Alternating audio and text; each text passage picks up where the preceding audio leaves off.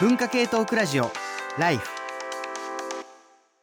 こんにちは、山本ポテトです。こんにちは、工藤文子です。TBS ラジオ文化系トークラジオライフの番外編ポッドキャスト、働き者ラジオ、激務から退職してお休み中の工藤文子と、連日締め切りに追われるフリーライターの山本ポテト、働き盛りの二人が仕事をめぐって語り合います。聞けばお金持ちになり、教養がつき、人生がときめきます。個人の感想です。今日、今収録が12月11日なんですけれども、12月10日にね、はい。文学フリマ高野祭を行いまして、うん。ちょっと疲れた。疲れた。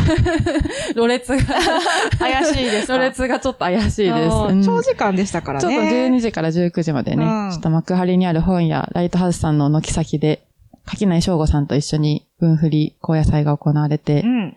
工藤さんも、えっ、と、店番を。店番を昼間の間してました。うん、していたいだいて、すごいいい場所でしたね。いい場所でしたね。うん大変チルい場所でした。チルかった。チルかった。なんかみんなでたい焼き食べた り、コーヒー飲んだり。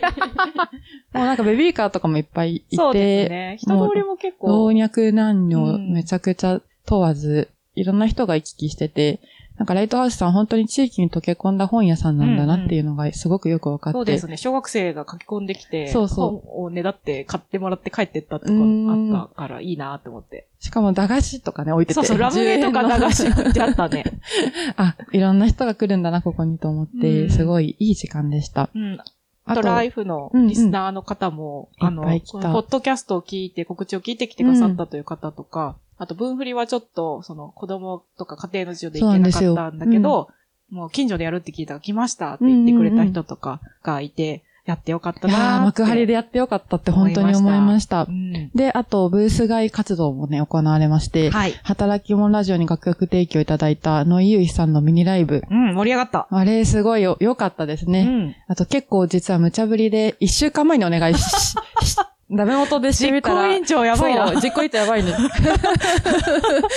すごい良かったです。かっこよかったですね。かっこよかった。ううんん。あと、ライフでもおなじみの水下桐生さんによるポエトリーリーディング。これも、須藤さんはいらっしゃらなかったんですけど、めちゃくちゃ素晴らしくて、うんあと、水下さんの、えっ、と、お子さん、あら。高校生のお子さんがギターを披露してくださって、あもうね、すごい良かった。なんかもう本当に高野祭みたいな気持ちになって、うんうんなんか堂々とね、歌も歌ってくださって、すごいいい回になりました。ーうん。あと、ポテトさんも、踊れないガールを朗読されていましたね。そうですね。はい。はい。あちょっと、一部は X ってツイはいッターに私が動画を投稿しておりますので、はいちょっ。とチェックしてみてください。はい。あと、第27回の振り返りもしましょうかね。はい。はい。前回は中年の趣味というテーマでお送りいたしました。で、なん、なんかみんなの心に刺さったらしくて。長めの反響が来ていますので、いくつかご紹介したいと思います。うんえー、スミソマスターさん。うん。あ、まず、働き者ラジオの CM がチキさんのセッションで流れて、おーっとなった。おー。ありがとうございます、うんご報告。で、そして、おじさんの趣味の話面白かった。うんおっさん FM も聞いた。そうね、トライアスロンって言っても短い距離のもあるしねっていうので、うんえーご紹介したおっさん FM さん、ポッドキャストも聞いてくださったそうでありがとうございます。そして、えー船崎さくらさん,、うん。私もぼんやり好きなものはたくさんあるけど、趣味と言い切れるかどうか。フットサルやるのは好きだけど J リーグ一切見ないし、落語も好きだけど寄せ中心にたまに聞きに行くだけ。うん。好きな音楽アーティストもいるけど全国追っかけるほどじゃない。オタクになれない問題。面白かったです。うん。この性質は人生にも影響していて、勉強する分野を狭められないだろうと社会学部を選び、なんかいろんなことを知れそうと新聞記者を選んだ。記者としても、どこか分野を絞ってオタクになる方が良さそうだと感じつつ、それができなくて、目指せなくて、えー終始目線がフラフラしていた気がする。うというん。なかなか。結構共感する方多いような。うん多い感じですね。うんお話な感じ。はい、うん。もう一つ共感してくださった方ですが、えードスコイプリスキン注意さん。働き者ラジオ面白い、うん。東京と趣味の話めっちゃわかる、うん。そういえば高校時代、初めて一人で原宿とか秋葉原とか歩いた時、うん。東京から趣味を抜いたら何が残るんだろうみたいなことを考えたことがあったな。東京という街が何もしないことを許さない感じがすごくあるよな。うこれポテトさんが上京した時に感じたそうですね。というお話から、うんうんえっ、と、展開してくださっておられます。えー、さぬきみちるさん、働き者ラジオ趣味を聞いて、えー聞いてたんだが、うん途中からどんどん何を尋ねてもマウンティングに使用されてしまうなら何も話しかけない方がマシだと思えてきたので、多分俺は少々疲労している。うん趣味なんかどうでもいいんだよ。あってもなくても。と叫ぶのも、また違うような気がする。うんうんうん。ということで、えー、若干ちょっとお疲れなのかもしれないですけど、でもおっしゃることはよくわかる、その、うん趣味腹みたいな話もしてしまいました。ハラスメントのインフレが起き起きるかもしれないみたいなことも言ってましたけれども、うんうんでもなんか趣味ちょっと危ない話題かもってなると、じゃあ何話したらいいんだ、マウンティンそうですよね。みたいなうん気持ちはよくわかります。そんなところですかね。はい。うんなんか結構、い、いつもよりも長文でいただいていて、うんみんな趣味についてちょっともやっぱもやもやを抱えていたんだなって分かってよかったです。じゃあ、それでは早速始めましょうかね。えー、第28回目の働き者ラジオ。。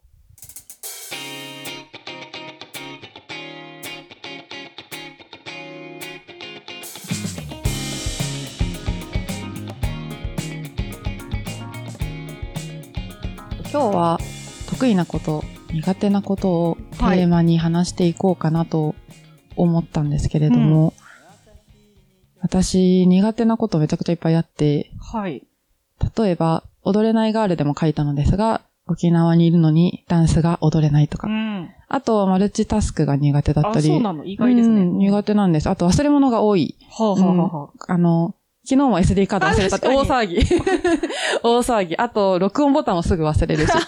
まあ、だからなんかこう、細かいことを完璧にやることが結構苦手なんですよね。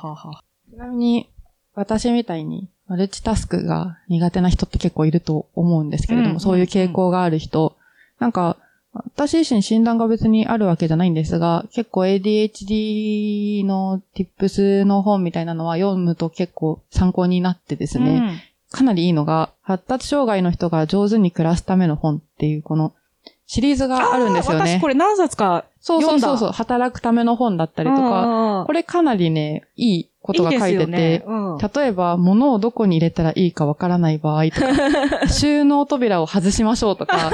見えるようにしときましょうそうそうそう。多分ね、発達障害の人に優しいものはみんなに優しくそて、れ多分。みんなに使えるすごいいいことがいっぱい載ってるので、うんこのシリーズぜひ、ちょっと読んでほしいなっていうのと、うん呉木直樹さん、ライターさんがですね、はい。敏感肌 ADHD が生活を試みるっていうブログをしてまして、はい。このクレキさんのブログめちゃくちゃ良くてですね、うんまあ ADHD の人ってやっぱこう、スパチュラ式のやつとかめんどくさいじゃないですか。あとかじゃなくてポンプ式にしたらどうかなとか、うんうんうんうんなんかいろいろな、なんていうんですかね、クレキさんの生活の中の提案が、あの、いろいろ書いてあって、うんこれかなり私参考にしてて、面白い。こう、感覚過敏でもつけてる指輪とか、あ私もすぐ外しちゃうから、あ参考になるみたいな感じで、ちょっとこれね、おすすめしたいと思います。はい。見てみます。うん。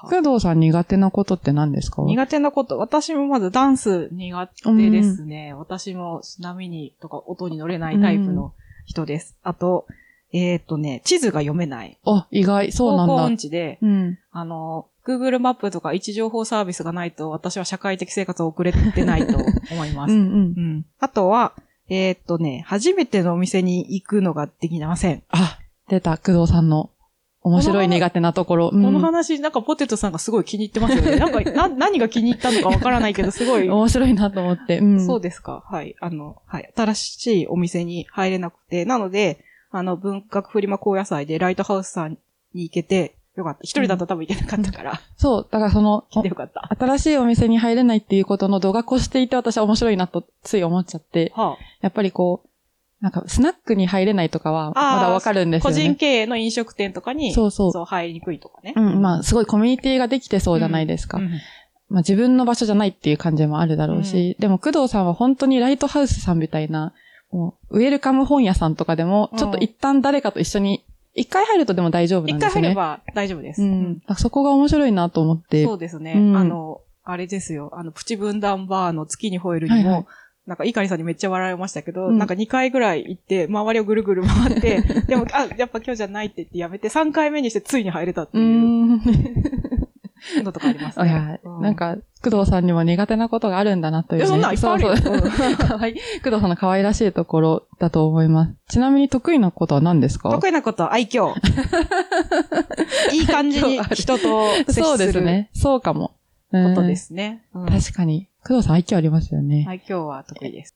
今収録してるラバっていう私が、えっと、曲がりしてる事務所の、に一緒で、一緒にやってる川田洋平さんとかが、あ、あの、編集者の。川田洋平さんが、いつも来る工藤さんって人を感じいいよね、とか言ってて。イエーイ。あの、ポテトが漢字のいい人と仕事しててとっても安心したっていう、なんかこう、人何目線親戚のおじさんみたいな親戚のおじさん目線と思ったんだけど、あうんうんうの、んちょっと人を安心させる感じの良さが工藤さんにはあるっていうことで、こういうの羨ましいですよね。うん。ポテトさんの得意なことは何ですか？何なんだろうな私なんか、得意なことは、ねえ、なんだ、あ、そう、機器、機器の扱いが早い。機器の扱いを覚えるのそうですが早い。ね。うんこの、ポッドキャストの収録機材とかもパパって理解をして。う。うんん。で、なんか私、苦手なことと得意なことを考えるときに、はい。なんか結構、その、人生の初期っていうか、うん幼い頃から、もうなんか悟ったんですよ。はあこう、私はもう文章を書いて生きていくしかないと思って、それは、本当幼稚園生会の時思って、すごい、な早い。なぜかというとうん、どうやら、マルチタスクとかができないらしいと。はあ、で、あと人の、な、なんていうのかな、言葉の裏の意味を取って、うんうん、こう、察知すすること？なんかそれがちょっと苦手だと。だかあら、ーつまり沖縄とかだと、いろんな手伝いをさせられるわけですね。はいはい。女の子は。うん、で、でもそれがすごい苦手だったんですよ。うん、あの、なんでしょう、お盆を出したりとか、はいはいはいそういう、そうね、そういう時ケアだから先回りして、そうそうそうこれが足りなくなりそうとか、あの人これに困ってそうとかを、まあ自分で気づいて、そうです、そうです。あの、提供するとかが必要だけど、それがちょっと苦手かなり苦手。手だってことに幼稚園生の時に気づいて、だからあれとか、うんあれとかで分かんなきゃいけないわけですよね。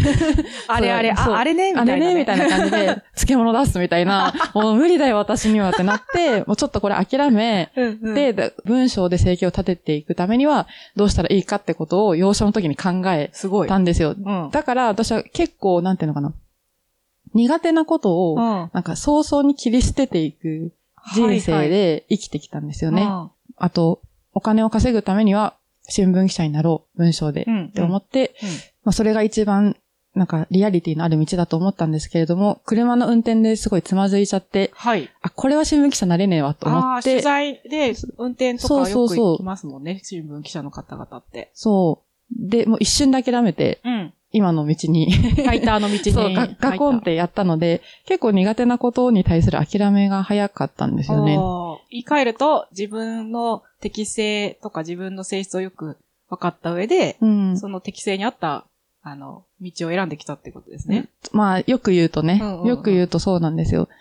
なんでこの話をしてるかっていうと、はい。あの、ライターになった時に、友人のライターの友達が、なんかものすごく私から見てると、すごい実力あるんだけど、うん向いてない働き方をしてるように見えたんですよ。なんか例えば締め切りにすごく追われて、もう何本も何本も書くみたいな仕事をしていて、ちょっと体調も崩してて、うん私はなんか、言ってあげなきゃって気持ちになって、はい。まあ、信頼関係はあると思っていたので、あの、この働き方は向いてないからやめた方がいいと思うみたいうん。な、うん、ことを言ったら、なんか向いてるか向いてないか決められたくないし、なんかこうーん。う、向いてなくてもやりたいとか好きっていう気持ちはいが。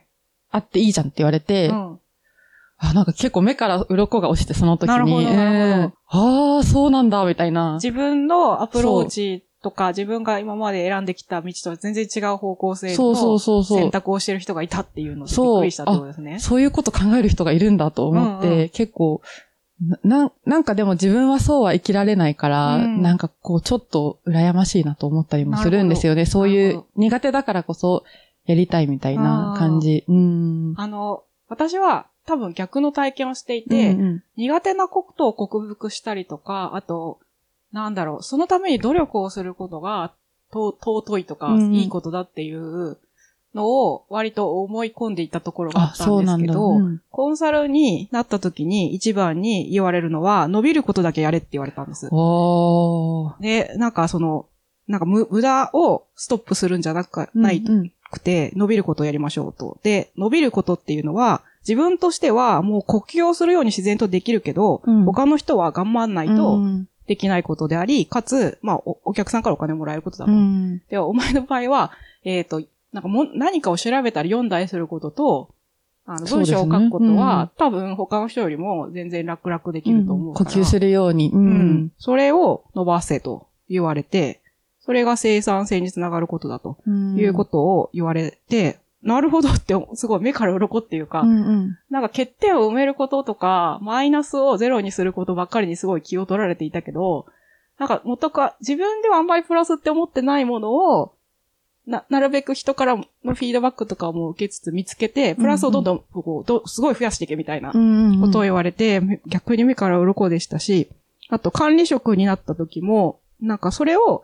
チーム全体で考えなさいって言言われたんですね。だからその、チームメンバーが向いてないとか、まあ、いわゆる間違った方向への努力とかをしてたら、うん。それを優しく伝えて、やめた方がいいよって言ったりとか、あと環境を変えるとか、構造を変えるみたいなことを一番に考えろって言われて、うんうんうん。そっかみたいな。で、そして管理職の一番のなんか大切なことは、その、あと自分でもそうだったのですごい納得感があるんですけど、苦手の克服とか努力って、独自の達成感があってすごい中毒性があると。わかるわかる。でも、その、成果に結びつかないことは、うんまあコン、コンサルだったら特にそうなんですけど、成果に結びつかないこと、クライアントの、その、パフォーマンス向上のためにならないことは、一切の評価の対象にならないから、うんその、なんか努力自体が目的になってしまうのが一番避けるべきことだうん。から、マネージャーとか、あととディレクターとしてはそこを一番に気をつけて、のそう、自分だけじゃなくて、チーム全体がそうなってないかを常にチェックして管理しましょうって言われて、はぁ、なるほど。な、難しい、なかった発想って思ったけど、うんなんかそれを逆に今、すごい、あの、トレーニングされすぎて、ななんか努力しを尊いっていう発想がだんだん失われてきていて、ちょっとあんま良くないなって思っています。でも、おわかりますよ。なんか、うん自分が、例えばコミュニケーション苦手だったら、友達できたことを過大評価して、なんかこう、就職活動とか特にね、その、頑張ったことに、本当はなんか、文、文献とか読むことが得意って言えばいいのに、なんかすごい、リーダーを頑張りましたみたいな感じで書いちゃうみたいな。そうですうね。ん、ありそうん、う。できなかっったことの過大評価。うん。この同じことを、あの、ポッドキャスト、TBS ポッドキャスト、隣の雑談でも話していてあ本当です、か、うん、エピソード44に、そんなつもりじゃなかったのに委員会っていうタイトル。ルでやっていたんですけど、その、ジェーン・スーさん、パーソナリティのジェーン・スーさんが人間関係で割と無理を、まあ、聞かせがちっていうか、その、猛獣みたいな人を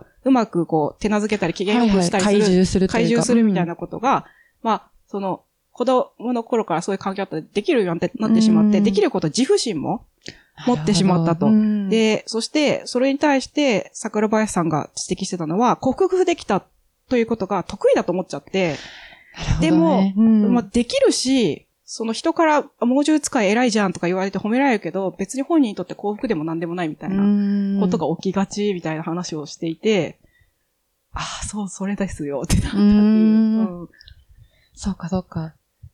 いや、そうなんですよね。でも多分、それだけでは、ちょっと人は寂しいんだと思う。ああ、寂しい。得意なことばっかりやってると、うんうん確かに寂しいのかなと思っていて、で、私は結構得意なことばっかやってきた人生なので、うんでも、例えばラジオの仕事とかは結構チャレンジングなんですよね、自分の中で。その標準語で喋るみたいなことが、やっぱちょっと苦手だなっていう気持ちがそうなんだ。あったりとかもしているので、なんでしょうね。でも、まあ、その友達が、まあ、苦手なことやるのもいいじゃんって言ってくれたか、からまあ、呼ばれるうちはやるかみたいな気持ちになってるし、働き者ラジオも工藤さんが誘ってくださったからやっているという感じで、じゃあでも得意なことだけやってたら、なんか面白くないんじゃね？とか、それは寂しいんじゃね？みたいな気持ちもちょっとある。このあたりってどう考えたらいいんですかね？なんかね、そう、おな、その、すごい矛盾するようだけど、コンサルティングファームで、をい、また言われたこととして、うんうんコンフォートゾーンに心地よいエリアに居すぎるな、みたいな。あー、コンフォートゾうんーン。うんうん。なんか、えっ、と、7割とか8割はコンフォートゾーンに、まあ、いた方がいいんだけど、うん。2、3割は常に背伸びをして、ストレッチをして、なんか新しいことにチャレンジしないと、まあ、飽きちゃったりとか、あと成長しなくなる。うん。次、のものにと、もう、向き合えなくなってしまって、縮小していくっていうことを言われて、なので、でも逆に割合が重要で、うん。なんか5割、その、コンフォートゾーンが抜けちゃうと、すごいストレスがすごすぎあーそうて、ですよね。耐えきれれないから、2、3割ぐらいに抑えときましょう、みたいなことを言われました。でもその時も、新しくチャレンジするコンフォートゾーンから抜けるんだけど、苦手なこととかよりは、どちらかというと今までの伸びしろをもっと伸ばすとか、なるほどね。お客さんの、のためになるとか、あと今まで全然やってなかったけど、周りからもしかしたら向いてるかもよって言われたこととかをやってみましょうみたいなうんうんうんことを言われました。うんじゃあ、いきなり、あの、コンフォートゾーンから抜けるぞって言って、飲み会でダンスを披露するとか、そういうことをするのではなく、じゃあ、うんうん法学以外の違う文献も読んでみようかな、みたいな意味での、ちょっと、ずらし方というか。そうですね。ああ、それはそうかもしれない。そうそう。今まで読んで、読む一方だったけど、うんじゃあ、えっ、と、書いた著者に会会いに行ってみようとか、うんそういう伸ばし方をしましょうみたいな感じでしたね。なんでこの得意なこと、苦手なことの話をしようかと思ったかっていうと、はい。あの、エリーツの8号、あの、はいはいはいミネコザメロン先私、生。分振り高野菜で購入いたしました。はいはいはいスランプからの脱出号だったんですよね。そうですね。で、まあ、スランプ、まあ、その、小説とか書けない方たちがいろいろ書いていて、それであの、最後に角田光代さんのインタビューが載っているんですよ。はい今、角田さんがどうやら、いあの、スランプらしいと聞きつけたうんメロン先生が、と佐藤優也さんがね、そうそうそうあの、インタビューをする。インタビューをするって結構かなり、しかもなんかそのインタビューに入る前に、この、なんかこのインタビューが座談会は最後に起きましたと。うんで覚悟して読めみたいなことが、うんなんか扉に書いてあって。そうそうそうえ。何、何が書いてあるの怖いって思いながら読みました。で、結構その、角田さんまでの、なんていうのか内容は、自分じゃないものになるな、みたいな、なんかメッセージを受け取って、うんなんか無理して書かなくてもいいとか、ああ、ファさんが多分典型的でしたよね。そう。んまあ、あと、なんだろう、自分書けないときは書かなくてもいいし、なんか、もう無理しなくていいみたいな。うんうんうんなんか自分になることでなんかこう抜けれるのではないかみたいな風に私ちょっと、まあざっくり言うとそういうメッセージを受け取り、はい。で、最後角田光代さんのインタビューを読んで、まあ最後その、角田さんはものすごく書く人なんですが、ね、それすごい連載を。27本くらい27本連載 月に毎月やって恐ろたっていうしい意味がわからない。そううんで、そういう人が、まあやっぱ最後書けないけど、で、書けない人は幸せだと思うっていう。ね、タイトルも書かないという幸福ですもんね。うんうんだけど、私は、あの、書くことにまだしがみつきたいという話で終わっているのですが、うんなんか結構そこに衝撃を受けてしまって、うんうんうん。書かないことを幸福。でも、なんていうのかな。多分書けない人もすごい地獄だと思うんですよね。うん書かないことは幸福だって角田さんはおっしゃるけど、でも一方で書ける人もなんかそこにはそこでまた地獄が広がってるんだなっていうか、なんか得意なことやってても辛いんだっていうか、なんかこう、なんだ、なんだろうな。結局得意なことやっても苦手なことやっても辛いんだから、まあど、どっちか選ぶだけなのかなっていう、なんかこう、なんかちょっと腹がくくれるようなインタビューで、言葉が出ないわ、みたいな気持ちになってて、うんうん。ライター仲間も何人か同じこと言ってたんですけど、うん。工藤さんはそうでもなかったって。ね、なんかね、多分みんな、皆さんから、うん。よ読んだ皆さんから脅されていたっていうか、もう、うん。うんこれは本当衝撃を受けるから覚悟してうん。腹をくくって読んだ方がいいよみたいなことを言われて、すごい身構えて読んだら、うんうん。意外となんか知ってることとか、わかるってことがうん書いてあったっていう感覚でしたね。それは何、何なんですか？うん。あの、ここに書いてあるのは、うん。その、うん、なんかしがみついてでも書かなくてもいいと思うと。うん。その書かなきゃいけない世界っていうのは健全じゃないみたいなことをおっしゃっていて、うん。で、その、で、そういう人はたまたま、なんか、小説に下宿していたって表現を使われていて、でも、本当は別の場所とか人生がある人だったんだと。うん。でも、まあ、じ、そこ自身は、私はまたしがみついてしまいますっていう結論っていうか、結語だったんだけど、なんかその、これは研究者あるあるうん。でもあるし、コンサルあるあるでもある。あの、結構その過酷な、あの、環境でもあるので、む、向いてない人に辞めてもらう、そして別の場所で活躍してもらうっていうのも、なんか重要な役割、中間管理職とか管理職の重要な役割の一つでもあり、でも実際に、あなんか多分この環境ではあんまりうまくいかないと思うって言って、辞めて、例えば事業会社に移ったりとか、うん。研究職以外のビジネスのフィールドに移った人で、せすごい成功してる人もたくさんいるから、うん。なんか当たり前のことが書いてあるし、うん。そして研究者もコンサルも続けるのもまた地獄でもあるので、なんか仕事一般に付きまとう、うん。その、し、そでもしがみついていかないといけないみたいなところはあるから、なんか、あそうか、小説を使うとか、あの、物を書く人たちも同じなんだっていうそっか。や感っぱ覚でした。多分、物を書くことに対すうる、ん。なんかこう、アイデンティティをかけてる、かけることみたいな風に思われているやっぱ風潮がやっぱ強いからこそ、なんか、この言葉が結構みんなぐさっとくるというか、ああ、なんそうか。か書けない自分はダメだみたいな風に。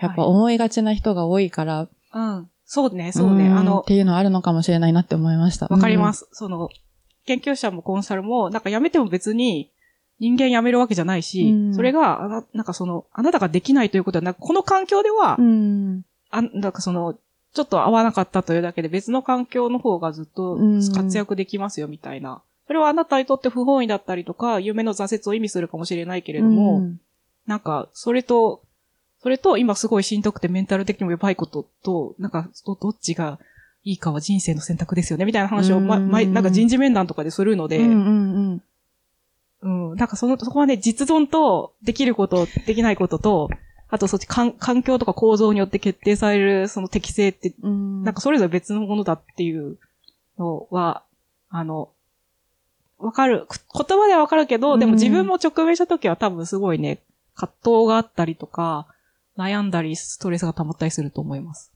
いやー、そう。だから私は反省としてはまず、その、人には言っちゃいけない。あの、そ の面接はね、おお友達の、そうそうそう。面接は言うべきなのかもしれないけど、うん。あの、自分が苦手なことに対する切り替えがめちゃくちゃ早いからといって、他人は実存をかけてる可能性があるんだなっていうことをね、うんうんうん。ちゃんと分かった方がいいし、うん。言うなら本気を出して言うっていそうねう必要があるのかもしれないなっていうことをうん感じましたうね。ん得意なことと苦手なこと、なんか最後、そうかーっていう気持ちで。重たい人生の選択の話みたいな。うん重たい人生の選択の話になっちゃいましたね。はい。そして告知がまた、はい。たくさんありますうんはいじゃあまず、ポテトさんの方からお願いします。はい。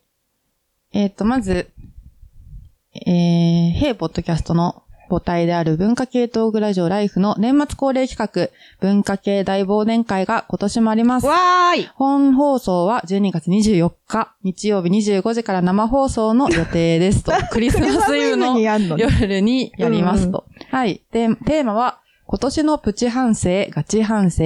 えっ、と、今年あなたが反省したことを教えてください。まあ、社会的な問題がクローズアップされる中で我が身を振り返ったとか、あと、まあ、所属している組織でも大きな反省があったな、など、まあ、ガチ、ガチなね、反省をするもよし、まあ、日常のね、些細なことで、ああ、反省すべきだったなと思った経験を書くもよし、まあこれプチ反省ですね。で、もちろん例年通り、まあ今年印象に残った作品やコンテンツについて書いてくださっても構いませんと。うん。で、プチ反省、ガチ反省両方書いてもいいし、どっちかでもいいしということで、メールどしどしお待ちしています。メールアドレスは、life.tbs.co.jp です。はい。楽しみですね。うん工藤さんもね、参加予定ということ参で、加予定です。うんはい。クリスマスイブですが、参加予定です。はい。みんなでクリスマスを過ごしましょう。そう、あの、はサンタさんになった気持ちになって、リスナーの皆様に何かをお届けしたいと思ってます。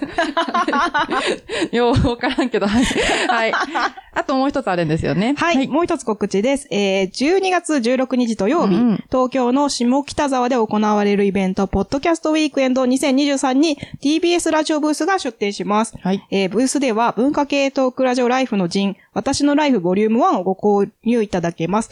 えーこのほか TBS ポッドキャストの人気番組、政治道楽の陣をはじめ関連グッズが入手できる予定です。うんえーさらにですね、TBS ポッドキャストの人気番組、宮田真の元、渡辺助真のブクブクラジオが初のイベントを開催。で、現地参加はなんかもうチケットソールアウトしたらしいんですけど人気。ですね。瞬殺だったらしいんですけど、うんうんまだ配信チケットは発売中のようですので、えーぜひご参加ください。私も行く予定なので、うんうんえー TBS ラジオブース付近にうろうろしてると思うので、見つけたらキャッチしていただけると、なんと無料配布しているノベルティ働き者ラジオしおりを、残ってたらまだお残ってたら渡しいたしますので、ぜぜひひお声かけください。声掛けください。